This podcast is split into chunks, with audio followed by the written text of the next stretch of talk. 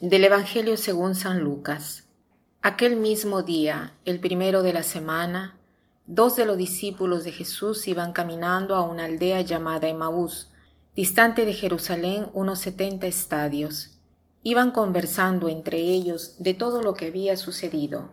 Mientras conversaban y discutían, Jesús en persona se acercó y se puso a caminar con ellos, pero sus ojos no eran capaces de reconocerlo. Él les dijo, ¿Qué conversación es esa que traéis mientras vais de camino? Ellos se detuvieron con aire entristecido, y uno de ellos, que se llamaba Cleofás, le respondió, ¿Eres tú el único forastero en Jerusalén que no sabe lo que ha pasado en estos días? Él les dijo, ¿qué? Ellos le contestaron, lo de Jesús el Nazareno, que fue un profeta poderoso en obras y palabras, ante Dios y ante todo el pueblo, cómo lo entregaron los sumos sacerdotes y nuestros jefes para que lo condenaran a muerte y lo crucificaron. Nosotros esperábamos que Él iba a liberar a Israel, pero con todo esto ya estamos en el tercer día desde que esto sucedió. Es verdad que algunas mujeres de nuestro grupo nos han sobresaltado, pues habiendo ido muy de mañana al, al, sepulcro y no habiéndolo encontrado su cuerpo, vinieron diciendo que Incluso habían visto una aparición de ángeles que dicen que está vivo. Algunos de los nuestros fueron también al sepulcro y lo encontraron como habían dicho las mujeres, pero a él no lo vieron. Entonces se les dijo, que necios y torpes sois para creer lo que dijeron los profetas. No era necesario que el Mesías padeciera esto y entrara así en su gloria. Y comenzando por Moisés y siguiendo por todos los profetas, les explicó lo que se refería a él en todas las escrituras. Llegaron cerca de la aldea a donde iban y él simuló que iba a seguir caminando. Pero ellos lo apremiaron diciendo, Quédate con nosotros, porque atardece y el día va de caída. Y entró para quedarse con ellos. Sentado a la mesa con ellos, tomó el pan, pronunció la bendición, lo partió y se lo iba dando. A ellos se les abrieron los ojos y lo reconocieron, pero él desapareció de su vista. Y se dijeron el uno al otro, ¿No ardía nuestro corazón mientras nos hablaba por el camino y nos explicaba las escrituras?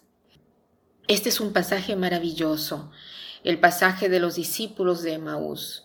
Dos discípulos que no pertenecían al grupo de los doce.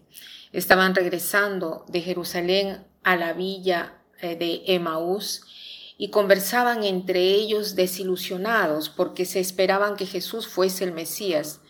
Pero ellos sabían solo que a ese supuesto Mesías lo habían matado, lo habían crucificado, y ellos esperaban que Jesús los hubiese liberado de los romanos, en cambio estaban todavía bajo el dominio de Roma, y caminan sin esperanza.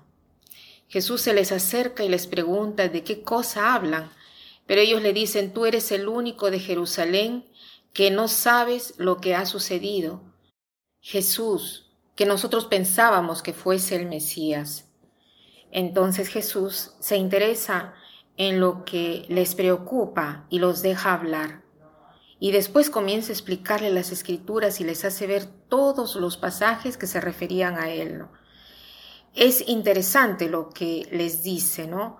Qué necios y torpes sois para creer lo que dijeron los profetas, y comenzando por Moisés y siguiendo por todos los profetas, les explicó lo que se refería a él en todas las escrituras. A mí me ha sorprendido este toda la escritura. ¿Cuándo es que nosotros estamos llenos de dudas, llenos de incertidumbres? Cuando cogemos solo una parte de la verdad. Y tomar solo una parte de la verdad es desfigurarla. Y la verdad abrazada totalmente nos hace felices. Una parte de la verdad no es verdad. La verdad es todo. Cuando nosotros abrazamos toda la Biblia y no solo una parte de la Biblia, y Jesús la explica toda, explica todos los pasajes que se refieren a él. En efecto, cuando, cuando eh, estos dos discípulos lo reconocen, ¿no? Al partir el pan, ¿qué cosa dicen? No ardía nuestro nuestros corazones mientras nos explicaba las escrituras. O sea, cada vez que nosotros escuchamos una explicación de las escrituras, nos arde el corazón, sentimos el deseo de lo que es proclamado, sentimos el deseo de que lo que es proclamado corresponde a lo que nuestro corazón desea. Hay una correspondencia entre lo que es el anuncio y lo que es el deseo. Entonces agradezcamos al Señor por el don de la revelación y tratemos de esforzarnos más en comprender la escritura, en hacerla nuestra, en enamorarnos de la escritura y poder anunciarla, porque el efecto que ha hecho a los discípulos de Emaús lo hace con todos. El único modo para contrarrestar nuestras desilusiones, nuestras tristezas, nuestra falta de esperanza es el anuncio de la escritura.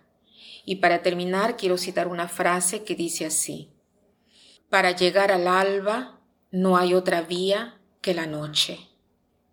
Para llegar al alba no hay otra vía que la noche. Que pasen un buen día.